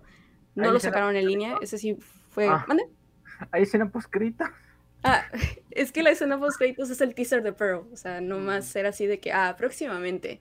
Y aquí con Pearl, la escena post créditos es el teaser de Maxim, que ese sí me quedé como, ay, pero porque ya lo sacaron en internet, yo quería sorprenderme, yo pensaba, ok, voy a esperarme a ver qué escena post créditos me dan, y la pusieron online, y fue como, Ah, ah, chale. Sí, sí, sí. Pero sí, Maxim, sí, también estuve leyendo que Ty West dijo que lo que quería hacer con esa trilogía es como experimentar y demostrar como estas como instancias diferentes del horror. O sea, al primero era un slasher, aquí es más como musical, pero con un toque como de humor muy negro. Y con Maxine creo que quiere hacer más o menos como cuando estaba el auge de los VHS, que eran en el 85. De, entonces, pues sí, me, sí, sí siento que es muy interesante que sí está usando como el vehículo de horror, pero está hablando de estas épocas y en el cine. Entonces, sí, estoy de acuerdo con Martin Scorsese diciendo de que esto es cine, porque lo acaba de decir hace que creo ayer o hoy. Literalmente que, tuvo pesadillas toda la cosa, ¿no? Sí. Sí, sí, sí. Enciende su cigarro. Antes de dormir. Y mientras la ve. Este. Y ahora, eh, aparte de eso, también. Eh, eh, mi, queja negativa es. Porque esta misma gente que está diciendo que Miyagot la rompió y que Pearl. ¿Por qué carajos no la ponen como predicción al Oscar? O sea, ¿por qué no hacen ese pequeño esfuerzo de decir, bueno, vamos a romper el status quo, vamos a salirnos del, de, de, de la tradición el tradicionalismo, vamos a poner a Mia Goth como contendiente a mejor actriz. Si es tan buena y es tan excelente, pues ponla, dale el impulso, di que va a ganar el Oscar. Pues no lo hacen, ¿no? O sea, como que ellos mismos no rompen su propio ciclo vicioso de tradicionalismo blanco, ¿no? Y es muy triste, pero bueno, porque claramente Mia Goth, o sea, no, no, no ni siquiera esto que Ana me lo diga para saber que Mia Goth es excelente en todo lo que hace, ¿no? O sea, no le he visto, pero estoy seguro que es excelente porque es excelente en todo, ¿no? Y, y pues Sí, yo la amo. O sea, de que sus, suspira, Emma. De yo la conocí por la de A Cure of Wellness. Desde ahí dije, wow, tengo que ver todo lo que haga ella. Y sí, o sea, amiga. Oh, mía. Sí, sí, es, fenomenal. Más películas con Mia God. Por favor. Nunca las suficientes. Para corregir, Ex estuvo en cines dos semanas. O sea, aparece en el top de la taquilla de Box, Office Mojo en México solo dos semanas. No sé si alcanzó hasta la tercera. Entonces eso no, pinta nada bien. Pero pues eh, vamos a, cruzar los deditos, ¿no? Sobre todo porque le está yendo tan bien en el extranjero que pues por ahí este, poder decir, va, nos rifamos, ¿no? Ah, ah, eh, Luis, ¿alguna otra que por ahí hayas visto que, te haya emocionado, que quieras ver? Ah, no de Toronto, de Toronto, pues ya estoy hypeado con The Fablemans, pero la que ha logrado posicionarse muy arriba en mis listas de lo que más espero de la última parte del año, que se estrenó en Venecia, fue Bones and All. Mm, Bones and All se, se, puso hasta arriba, debajo de la película de, de Pinocho de Del Toro. Por, no sé, eh, me gusta mucho el cine de Luca Guadagnino, me gusta Suspiria, me gusta Call by Your Name extrañamente casi no me gusta, pero me gusta mucho su serie esta que hizo para Ama, este, no es Amazon, es HBO, HBO Max, la de We Are Who We Are, que de los chicos en, en esta base militar. Y, y, no sé, o sea, creo que también es una de estas películas que, que han hablado muy, muy bien de ella. La, la actriz ganó este premio en... Taylor Russell, eh, mejor actriz joven. Eh, Luca Guadagnino también me parece que ganó mejor director. Mejor dirección, sí. Y, también es una película que la gente no está tomando en cuenta para la temporada de premios, precisamente porque es una película de romance barra terror, que yo siento que debería tener esa oportunidad. E, es como lo, hemos hablado muchas veces. Yo creo que yo, yo escribí un texto al respecto. Eh, pues hay más, hay, hay más películas que deberían estar entrando, pero no lo hacen porque sus géneros no corresponden con la idea de la academia. Si, ellos mismos no dicen, vamos a romper el ciclo y vamos a recomendarlas, a impulsarlas como arte que merece ser premiado, pero no lo hacen, dicen, ah, mejor Belfast, ¿no? Porque, está, bonita y blanca, va a ganar, en vez de decir, no debe ganar porque es muy blanca al tradicionalista, no, va a ganar por eso, o sea, como que ellos mismos no, hacen como ese esfuerzo de decir, sí, esto es lo que ha pasado en el antes, pero queremos que esto suceda, entonces vamos a impulsar esto otro, no, no. Y son los mismos, hay, gente que sí lo hace, hay gente que sí lo hace, por los que tienen más poder, el vato de Hollywood Reporter, los Awards Watch, Next Best Picture, eso siempre es lo mismo, la misma historia, es tristísimo. Pero yo quiero ver Bones and All, ahora que estoy leyendo el libro, estoy más emocionado por ver Bones and All. No sé cuándo va a llegar a México, me parece que Warner hizo un trato con MGM para distribuir la película, pero no sé si va a llegar a México en noviembre o no. Porque Warner, la, página de Warner no dice nada. Mm. Están, están más ocupados promocionando la película de Olivia Wilde. Por supuesto que sí. ¿Cómo, ven el chisme? ¿Cómo ven el chismito sabroso, no? De Don't Worry Darling. Ya casi se estrena. Ya se vino, pues, el, el estreno en Nueva York, ¿no? Hoy era la premier. y pues obviamente no iba a estar Florence Pugh. Ahí se mira como el line muy extraño de que Harry muy lejos de Olivia y dije, no, ya, ya, ya paren esta masacre. Bueno, no paren la masacre, yo quiero ver la película no tenía tantas ganas como de verla, o sea, que se me estaba quitando las ganas con tanto chisme, pero luego cuando vi un review que decía que la actuación de Harry Styles era casi como Tommy Wiseau, dije, no, la tengo que ver, ya, definitivamente. Es que el clip que sacaron, dice que para promocionar la película donde sale, le está gritando como a Florence Pugh, es Tommy Wiseau, o sea, es Tommy Wiseau, o sea, así de mal está actuando el muchacho, ¿no? Pero eh, es que cómo pones a Harry Styles a en, el mismo set, en la misma escena con Florence Pugh. ¿A quién se le ocurrió eso? ¿Quién pensó que eso era una buena idea? Todo fue muy horrible. sí, Olivia Wilde. ¿Sabes a quién no? A Jason Sudeikis. ¿No? Este, no. no. Este, pues sí, sí Double Darlings están este viernes en México, me parece que también en Latinoamérica y creo que va a tener buena taquilla gracias al chismecito, ¿no? A ver, urge verla, urge verla, es de las cosas que más me, me emocionan ver. Y a todas las chicas que quieren ver a Harry Styles, porque por ejemplo mi hermana la quiere ver porque sale Harry Styles y por eso la vamos a ver. Claro, también, también, no, hay, hay, que, hay que ir a ver, hay que ir a, a, ver al muchacho en la pantalla grande. Jorge, ¿alguna otra de, de TIFF que, que te haya llamado la atención, que quieras ver? Me sorprendió mucho. Bueno, The Whale ya saben qué es lo que más espero. Digo, esa ya estuvo en Venecia, pero también se presentó en el TIFF, ¿no? Le dieron un premio a Brendan Fraser y todo, ¿no? Sí, que, o sea, se, lo dieron como el Tribute Award, ¿no? Ajá, como el Tribute Award. No porque ha sido el mejor, sino que cada año eligen a un actor que les gusta, como que creen que va a ganar el Oscar y entonces le dan un premio, ¿no? Sí, sí, pero esa yo ya la espero y además ya vi las reacciones hiperbólicas de todo el cast debería estar nominado a mejor, así, a mejor actriz de reparto, mejor actor, yo como, ok, eh, tengo muchas ganas. Yo he visto lo opuesto. ¿Sí? A mí todos los que me salen la aman, así, yo he visto que es horrible, o sea, que es... Es el algoritmo, porque... Que, es tóxica, o sea, he visto la mitad, o sea, he visto a los que les gustaron no pararon de llorar durante la función. Ajá, sí, y a los que dicen que es una de las peores basuras del año y es gordofóbica y tóxica. O sea, he visto estos dos extremos. Como todas las películas de Dan Aronofsky. Como más. no, no, me emocionan. Porque Darren Aronofsky se me hace muy divisorio y no me gustan sus películas son, son, muy divisorios, yo, yo lo amo. Así es de mis directores favoritos de la vida, así como cuando tú estás hablando con Spielberg, así yo. Yo con Darren Aronofsky, así. Yo, yo cuando anunció The Will dije, ¿qué? Tengo que ver eso, o sea. no, y tiene a Hong Chao, a Sadie Sink, que yo no he visto Stranger Things, o sea, tal vez por eso no entiendo tanto el hype por ella, pero dicen que está increíble allí. Y... Pero Hong Chao estuvo en la de en esta que fue con Matt Damon, sí, ¿no? La que se hacen chiquitos, ¿no? Sí, o sea que su personaje es muy problemático, pero ella lo hace increíble. Sí, ella es muy buena actriz, entonces. Igual yo creo que, yo sí creo que se van a meter a, por lo menos Brendan Fraser, segurísimo, y es el favorito a ganar el Oscar. Y no me sorprenderá que también por ahí Hong Chao o Sadie Sink se metan en la pelea. Pero no sé si se no coman, ¿no? Entre ellas. Como pasó con Black Swan, con esta Barbara Hershey y Mila Kunis, las dos se se comieron y ninguna quedó al final. Pero, pero no me sorprendería, la verdad. Lo que sí no creo es que esté Darren Aronofsky en guion, película o algo así por, por esta reacción, ¿no? De hecho, tiene, tiene una calificación bastante baja, me parece que en, Rotten Tomatoes. Digo, teniendo en cuenta que poquita gente la ha visto, ¿no? Eh, sí, pero sí tenía como 80, ¿no? Tiene 71, 71. Ah, 71. De 48. ¿no? bueno, bajó mucho, bajó mucho en TIFF esta, esta película. Pero yo creo igual, yo creo que va a depender los gustos de cada quien y va a ser divisiva y va a ser un infierno. O sea, esta y Blonde, un infierno. Yo ya vi Blonde. Eh, vamos a esperar la próxima semana para hablar de ella.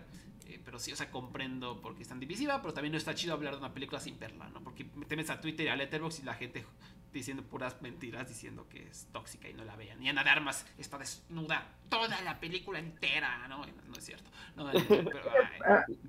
La que también me llama la atención es The Son, porque le fue mal, también. Y fue como, ¿por qué? O sea, ¿por qué? Me, me, sorprendió muchísimo. Entonces, estoy muy intrigado por ver eso. Porque, o sea, sí, porque sí, escuché cosas muy feas. A mí no me sorprende, porque no, no entiendo por qué la gente, un director hace una muy buena película, gana premios y todo, y esperan la segunda película como si fuera a ser el santo grial de las películas. Porque era muy buena. Porque o, sea, The Father es increíble, me encanta The Father. O sea, lloré viendo The Father, mi mamá lloró viendo The Father, todos lloramos viendo The Father, pero pero pues no esperaba yo mucho de, de, de Son. ¿Por qué? Si te gustó tanto de Father.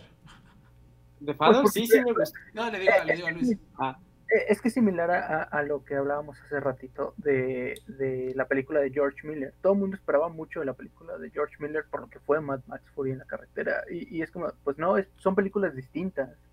Pero es el director, o sea, como que es- esperas Sí, un es trabajo. que- ajá, exactamente, sí, es el mismo director. Y The Son es una obra de teatro muy exitosa también. O sea, al Sí, igual yo que sé The que Father es una obra de. Dicen que es más exitosa que The Father. Ajá. No sé, tu lógica no tiene sentido. Ya ríndete, es asqueroso. este, pero no, no sé, quién sabe, le fue mal, tiene 54 Rotten Tomatoes, pero pues quién sabe si se metaría en actor, en actriz, ¿no? Porque son gente muy famosita, porque al final... Pues decía que Hugh Jackman, ¿no? Sí, ándale, Hugh Jackman, a lo mejor Sí. Laura Dern la sigo viendo como en predicciones, no sé por qué. eh, porque es Pero Laura quién, Dern. quién sabe, la verdad. Sí, sí. sí. ¿Saben cuál, cuál se me hace muy raro que ya se murió? O, o- o ya no he visto que tanta gente hable de ella y antes de que se estrenara en Venecia era como, sí, seguramente esto va a entregar, la de Noah Baumbach. The White Noise, ¿verdad? Sí. Sí, Ah. White Noise le fue como ¿Se murió? regular, ¿no? Es como Sí. en- ese era como el consenso, ¿no? De que no, no podía quedarle como la historia al estilo de Noah Baumbach, como que era mucho. Y aparte es la primera película de él que le dan como mucho presupuesto, ¿no? O sea, Ujú. Ya no es indie como tal. Sí, sí, sí, ahí Netflix le, le- le dio un- su dinerito. O a lo mejor eh, no estuvo en TIFF esta película, a lo mejor fue eso. O va- la, me parece que la estrategia de Netflix es que la van a guardar para Nueva York, porque Noah Baumbach es un director Mm. muy de Nueva York. No es como, por eso Scorsese siempre estrena sus películas en Nueva York. Noah Baumbach también siempre Ah. pone sus películas en Nueva York. Entonces, me parece que se murió, pero vamos a ver si esta estrategia le da una segunda vida, ¿no? En- en Si este- revive, si Si aplica un coda de, Sí, sí. de ah, gané en Sundance y me quedo callado y boom, ganó el Oscar. Sí, exacta. Ah, mira, por ahí. No, Ti- tiene 91% en Rotten Tomatoes, pero yo no veo Sí. a, a nadie hablando de ella. O sea, se, se murió totalmente, co- como dice. Sí, Yo creo que próximamente va, va a estar Noah Baumbach, Greta Gerwig y Adam Driver en la Casa Blanca. y ya después de ahí, una, una semana antes de los Óscares. Sí, sí, sí. Y no sé, probablemente, probablemente pasar. Puede ser, puede Sí, ser. sí. Eh, Estrena en Venecia, muérete seis meses y róbate el Oscar la última noche. Exactamente, ¿no? Es la, la vieja confiable, la vieja confiable. Cosas más raras han pasado, o sea, Sí. desde después de que pasó lo de Coda que fue Sundance y murió, o sea, absolutamente murió todo el año, se estrenó y nadie la vio en cines y de repente Oscar, fue como, ah, mira, El poder, el poder del Derbez, el poder del Derbez. Eh, entonces, eh, el Festival de Nueva York, entonces esas van a ser como las incógnitas. Tar, cómo continúa su camino, seguramente muy bien, todo, todo el mundo le gustó Tar. Eh, White Ah, Noise pa. y She Said, ¿no? She Said que es el gran estreno. Y una película que se llama Till, que es eh, sobre una mujer que, cuyo, que está luchando como por que lincharon a su hijo, ¿no? Y quiere que se haga justicia. Es una película de época sobre racismo, eh, dirigida por Shinone Chukwu. Y se, escu- se escuchan buenas cosas. Hay rumores que esta podría ser como una carta por ahí discreta, no para ganar mejor película y nada, pero para meterse por lo menos en actuación. ¿no? Esta también va a tener su estreno en el Festival de Nueva York. Entonces, eh, ahí es como lo que hay que estar al pendiente de, esos, de ese festival. ¿no? También se viene el Festival de Londres, donde se van a estrenar en cuanto a la carrera de, de animación eh, My Father's Dragon de Cartoon Saloon eh, y de Netflix, que se escucha fantástica. Y Pinocho de Guillermo del Toro, ahí va a tener su estreno Uf. mundial. Entonces, eh, eso, eso Luis está emocionado por Chef eso. Kiss. pues a ver qué tal. A ver qué tal. Vamos a platicar eh, ya para terminar algunas películas que se estrenaron, algunas recomendaciones que hemos visto. Yo voy a, si me lo permiten, voy a comenzar con una, un bonito documental eh, que no es tan fácil de ver. Es un poco experimental, es surreal, porque no está intentando contar la historia de David Bowie, está intentando ser David Bowie. Es Moonish Daydream, dirigida por Brett Morgan, eh, creo que un director perfecto para abordar a- a David Bowie, porque aquí cuando escuchas que la familia de alguien, la familia del sujeto aprobó el documental o la película sobre ese sujeto, pues hay que levantar las cejas, ¿no? Porque siempre va a ser propaganda, ¿no? Como Bohemian Rhapsody, como la infame película esta de Billie Eilish del año pasado, que, que de verdad Eh, es vergonzoso que hayan aprobado. Tengo secuelas por esa película todavía. Yo era fan de Billie Eilish hasta que vi el documental y dije qué mujer tan espantosa, pero según ellos es propaganda y es sufre mucho Billie Eilish porque le duele la espalda, pobrecita. Le duele la espalda mientras está en su carro de último modelo y un chofer la está conduciendo por toda la ciudad a su próximo concierto, pobrecita, ¿no? Y eso es toda la película, la chica quejándose que tiene una vida muy duro mientras este se seca las lágrimas en cortinas de seda, ¿no? Este, así hay muchos documentales y películas sobre figuras famosas, ¿no? Que, que, terminan siendo propaganda, pero aquí Brett Morgan es un gran documentalista y pues no hizo, no cometió ese error con Moonage Daydream para nada.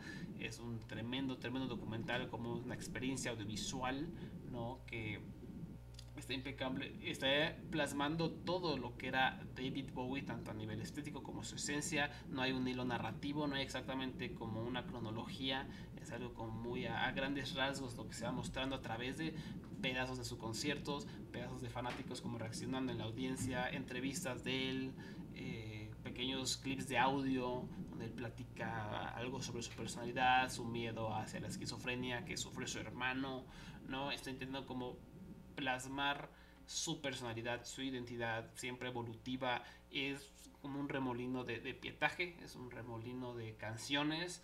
No es fácil de ver, eh, pero es muy, muy innovador y, e inmersivo. De verdad es una experiencia como pocas veces puedes ver.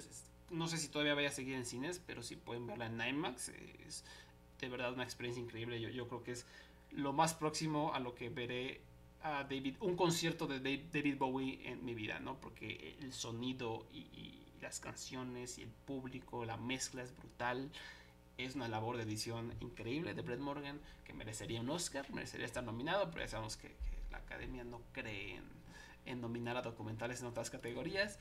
Y, y no, o sea, un ejemplo de por qué digo que, que no es convencional en la función de prensa, eh, prensa entre comillas, invitaron a influencers eh, y un par de influencers percebes enfrente de mí nunca pudieron dejar el celular. O sea, no, esta película yo pensaron que era un, concierto y, oh sorpresa, para nada. Es algo desafiante que exige tu atención, que te, mende, te mete un mundo de colores y, arte tremendo, ¿no? Y pues estos influencers que podemos esperar de ellos, ¿no? Ahí está mi queja. Y no sé si alguien tuvo oportunidad de verla de casualidad el fin de semana, ¿no? Veo que no. No. Nada más ha estado un poquito a salas y es, complicado. Pero tuvo su estreno mundial en por todos lados, entonces ojalá más gente. Pero vimos After otra vez. No, no es cierto. After otra vez, como siempre, desgraciados. Eh, no sé, Ana, algo que, que, los quieras platicar, algo que has visto últimamente que nos recomiendes, además de Pearl. Pearl, que quién sabe cuándo llegue. Eh, pero hace unas semanas eh, me fui otra vez a mi Chocoventura allá y me vi Baris, Baris, Baris, que aquí va a llegar como muerte, muerte, muerte. Ya va a llegar creo que a principios de octubre. Y la verdad, yo sí dije, pues a ver qué cae con esta película, porque vi el tráiler de A24 y sentía que era como muy exagerado, porque en la parte final del tráiler ponen mucho de que, ah, es que me está silenciando, eres muy tóxico. Y yo así de que, bueno, se está burlando de esta generación, o va a ser así toda la película, si es así, pues qué flojera. Y fui a verla, y no, de hecho, todas esas partes son como las únicas partes en la película que dicen esas cosas. Es más como esta relación entre, pues, amigos, se supone, y todas estas cuestiones de inferioridad o quién hizo qué y demás cosas es, como un chisme muy bueno. O sea, la verdad te quedas así de que interesado porque uno va con otro y el otro va... O sea, es un caos, pero es muy... Está muy entretenida.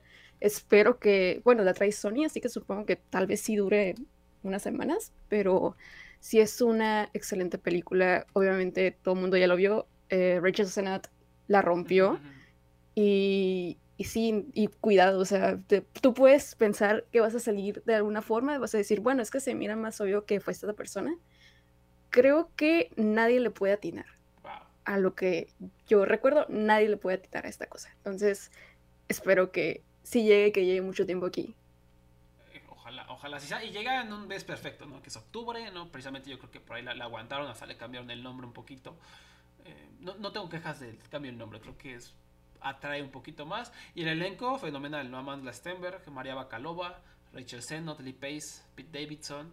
Entonces, eh, estoy emocionado, Ana, no te voy a mentir. Déjame, checo bien la fecha de estreno, 6 de octubre. ¿Va a llegar a cines? ah, entonces ya, ya está la vuelta. Ya está la vuelta, ya está la vuelta para que estén al pendiente. Bodies, Bodies, Bodies, Muerte, Muerte, Muerte. Dirigida por Halina Regin, ¿no? Una directora emergente. Jorge, ¿qué nos tienes? ¿De qué nos quieres platicar? Ah, bueno, yo quería, bueno, además de, decirles que está una increíble, bueno, una muy entretenida película coreana ahorita en cines, en IMAX, eh, que acá le pusieron... Emergencia en el aire. Emergencia en el aire. Emergencia en el aire, la verdad se agradece mucho que traigan producciones coreanas, que le están trayendo Corazón Films, ¿no? O sea, eh, la verdad es que fue, uno, fue un éxito de taquilla allá en Corea del Sur y se entiende porque la verdad está muy entretenida, está muy tensa. Eh, yo la pude ver en IMAX y el sonido está súper padre y creo que se alarga un poco al final, pero en general es una muy, muy buena película. O sea, a mí me, entretuvo muchísimo, ¿no? No me quejé de nada. Y fui con una persona que odia los blockbusters y me dijo como que, ah, no, no, la verdad es que la vería antes que cualquier otro blockbuster. Y yo, bueno, supongo que eso es positivo. Quiero pensar. Entonces, la verdad es que se las recomiendo. Y quiero recordarles que este fin de semana se estrena Observar las aves, que llevo hablando de ella como desde el año pasado, todo el año pasado, entonces espero que la puedan ver, de Andrea Martínez Crowder, es una película mexicana. Eh, ganó el premio del público en el Festival de los Cabos en 2019 y está muy bonita, muy preciosa. Y espero que puedan verla porque sé que van a ver Don't Worry Darling, sé que también está Sanctorum, que también es muy buena, sé que va a estar mal de ojo, men, pero observarlas a veces es la mejor opción. No, no, no, dejen de verla, está preciosísima. Sí, sí, esta Jorge la recomienda desde tiempos ancestrales, ¿no? La, la tuvo en su top 15 el año pasado, se escuchan muy buenas cosas, entonces pues si quieren una propuesta diferente y apoyar al cine mexicano ahí está, observar las aves a partir de este jueves 22 de septiembre en cines. ¿no? Yo creo que me parece que también la van a tener, como es cine mexicano, va a estar en la Cineteca y otros, eh, otros lugares también como cines de arte. Eh, Luis, ¿tú qué viste? ¿Qué nos puedes recomendar? Yo, yo me encerré a ver en HBO Los Juegos del Hambre, las cuatro ah, no, no, es un estreno, pero quería comentarlo. Sí, sí, sí. Yo, yo, yo era muy fan de, de, los Juegos del Hambre. Sí, no, me, me, sorprendió sobre todo la diferencia entre la primera película que se ve muy indie y, e incluso en su estilo de tomas, la cámara en mano, eh, su selección de, de, todo, el sonido, todo, a, la segunda película que ya es un blockbuster en forma. Y, y eso se nota en muchos aspectos y, y creo que va a tono con los temas que trata la película que se convierten estos personajes en un espectáculo. Eh, no, no, no sé por qué de repente dije, pues voy a ver los Juegos del Hambre y, y agarré el puentecito para ver las cuatro películas. Dije, ¿por qué no? Tiene años que no las veo, creo que desde que se estrenó la última y, me sorprende mucho que, porque sobre todo este año se cumplieron 10 años de que se estrenó la primera película y no había nadie mencionándolo. Sí, qué raro. Y siendo, o sea, fue fue un fenómeno en su momento. Un fenómeno, o sea, fue como el nuevo Harry Potter, ¿no? El nuevo Crepúsculo de su momento, la nueva franquicia que catapultó a Jennifer Lawrence al estrellato, que hizo millones, que Lionsgate, me acuerdo, estaba... Yo me, cada vez que escuchaba la palabra Lionsgate me imaginaba a un ejecutivo en una tina llena de billetes, ¿no? Porque le dieron una millonada a esas películas, sobre todo porque eh, como que supieron manejar muy bien el, presupuesto y toda la cosa, y lo que se hace del estilo indie, ¿no? El director de la primera película, Gary Ross, que por cierto ya no ha hecho, nada, ya no ha hecho películas, se me hace muy raro, y sí recuerdo eso, o sea, como la, cámara en mano, ¿no? Como que todo muy indie, ya, yo, yo me imagino que pues ya, para empezar las exigencias de la secuela, y ya teniendo todas las ganancias que hizo la primera, pues vamos a meterle más. Sí, le metieron presupuesto. Sí, sí, sí. Y que le fue muy bien a Francis Lawrence, ¿no? En la segunda y las terceras. No, y, y, la verdad es que, porque yo, yo recordaba que la, la tercera película era la más problemática, inclusive, a, lo mejor los fans me van a linchar, pero el tercer libro inclusive es medio problemático, pero este, la verdad es que no, me, me sorprendió mucho la fotografía de la segunda película, porque tiene una muy buena fotografía. Sí, sí, o sea, tiene unas tomas muy, muy buenas, me, me gusta el ritmo, o sea, el hecho de tener a Philip Seymour Hoffman ahí y, verlo otra vez, o sea, fue, fue increíble. Eh, no es un estreno, pero si pueden volver a ver los Juegos del Hambre. Eh, es una saga que no entiendo por qué ya no se habla de ella. No sé si es por Jennifer Lawrence o, qué, pero... pero... Fue, fue, una buena... Eh, no puedo decir trilogía porque fueron cuatro, pero fue una gran franquicia, ¿no? Que eh, no sé ustedes, Jorge y Ana, qué, qué opinan, pero para mí me, parecieron muy buenas películas. La neta, como que las últimas dos no recordé mucho de ellas, sí se a pesar de que leí el libro y me, me, gustaron y todo, como que sí se esfumaron, pero sí, sobre todo la primera y segunda a mí me parecieron fenomenales. Sí, no, creo que son las mejores. Justo eso iba a decir, que no recuerdo mucho las últimas dos. O sea, para mí la primera fue buena, pero tuve muchos problemas con la primera porque justo la vi después de ver Winter's Bone y fue como, mm, o sea, como que es Winter's Bone en, las, en el futuro. Uh, ¿Saben? Es, no sé si vieron Winter's Bone. Sí, no, no, no, no, veo esa comparativa.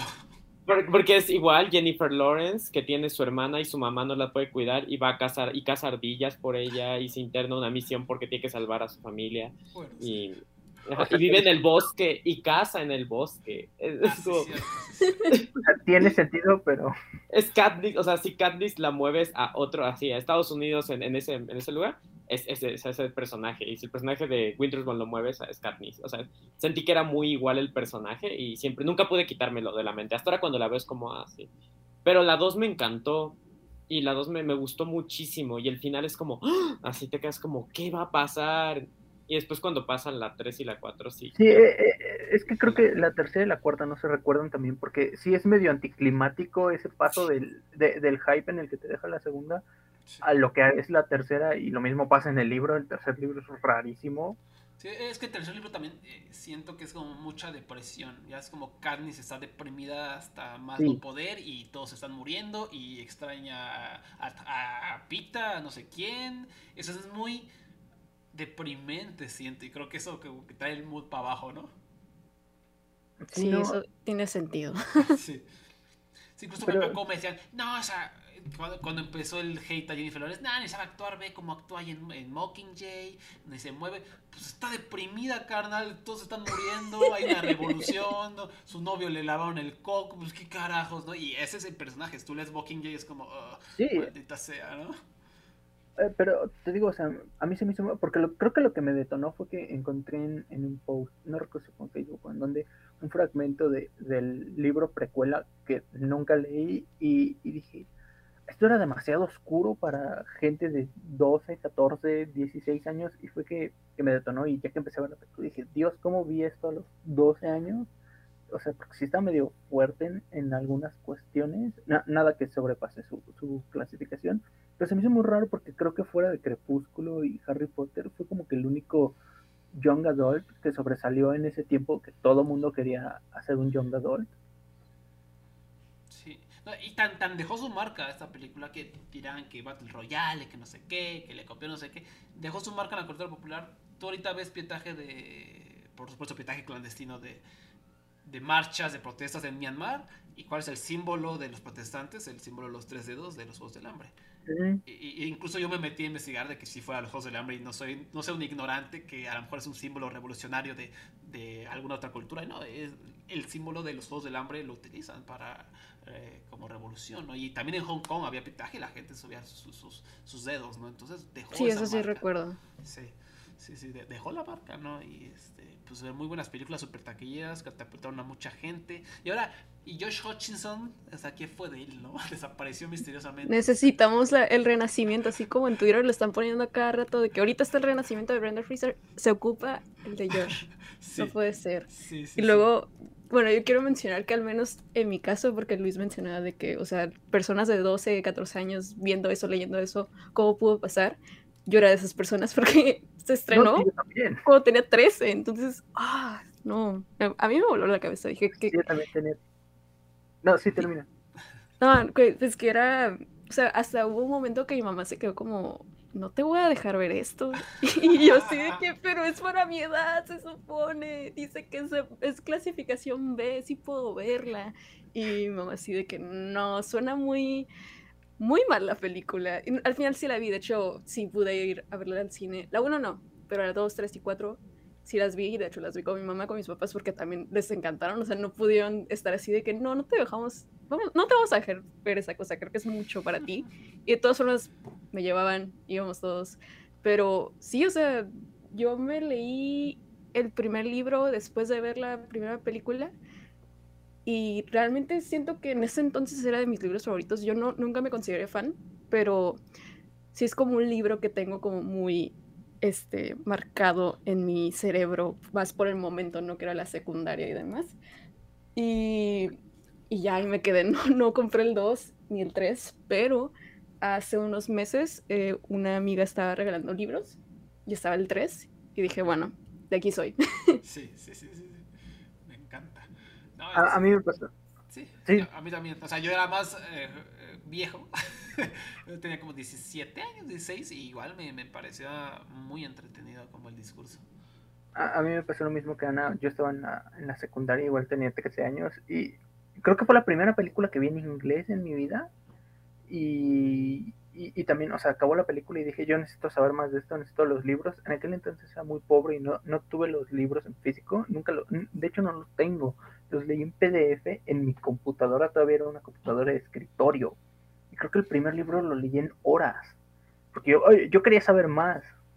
Y se lee, es un gran libro, o sea, digan lo que digan, es un gran libro y se lee muy, es muy cautivador.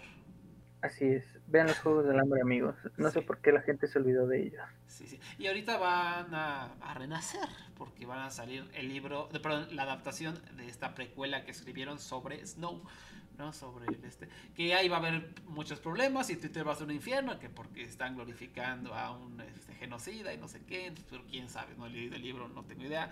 Y va a estar por ahí Rachel Sigle, ya con eso no la quiero ver, pero bueno, vamos a hacer el intento. Este va a estar Peter Dinklage, eh, ya está anunciado. Y no me acuerdo quién más va a estar en esta, esta precuelita, la, balada de Songbird, no sé qué, ¿no? Yo no, no sabía nada de la precuela, no, o sea, como que terminó terminó la fiebre de los Juegos del Hambre cuando se estrenó Sin Sajo Partido, y fue a otra cosa mariposa, porque ya borré de mi mente los Juegos del Hambre, hasta ahora se me desbloqueó ese recuerdo.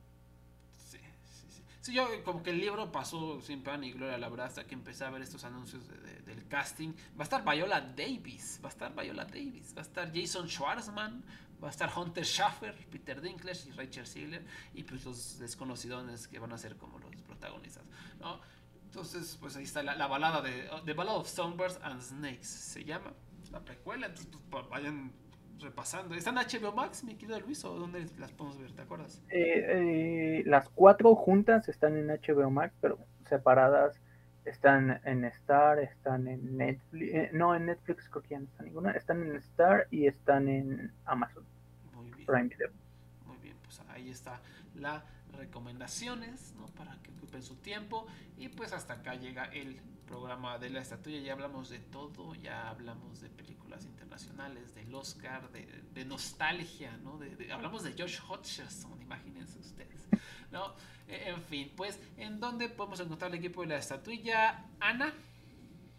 Recuerden, soy, soy Sam Rockwell, pero con dos i al final, o sea, mi username es Sam Rockwell, entonces ahí estoy. En Letterboxd estoy como Comics of Age y sí, ya sería todo en Shorts México, ahorita en la plataforma de, Shorts México, eh, cortometraje en línea, tiene una selección buenísima, de verdad, véanla, tienen varias que les prometo van a estar en el Oscar, eh, de cortometraje, documental ficción, y también ahí hay un gran corto que se llama Estrella, eh, lo pueden ver, ¿no, Ana? Sí, en ese participé como asistente de dirección, que fue cortometraje participante del Rally GIF, Guanajuato International Film Festival. Fue el año pasado cuando lo estrenamos. De hecho, creo que ya en unos tres días ya es como el aniversario del estreno.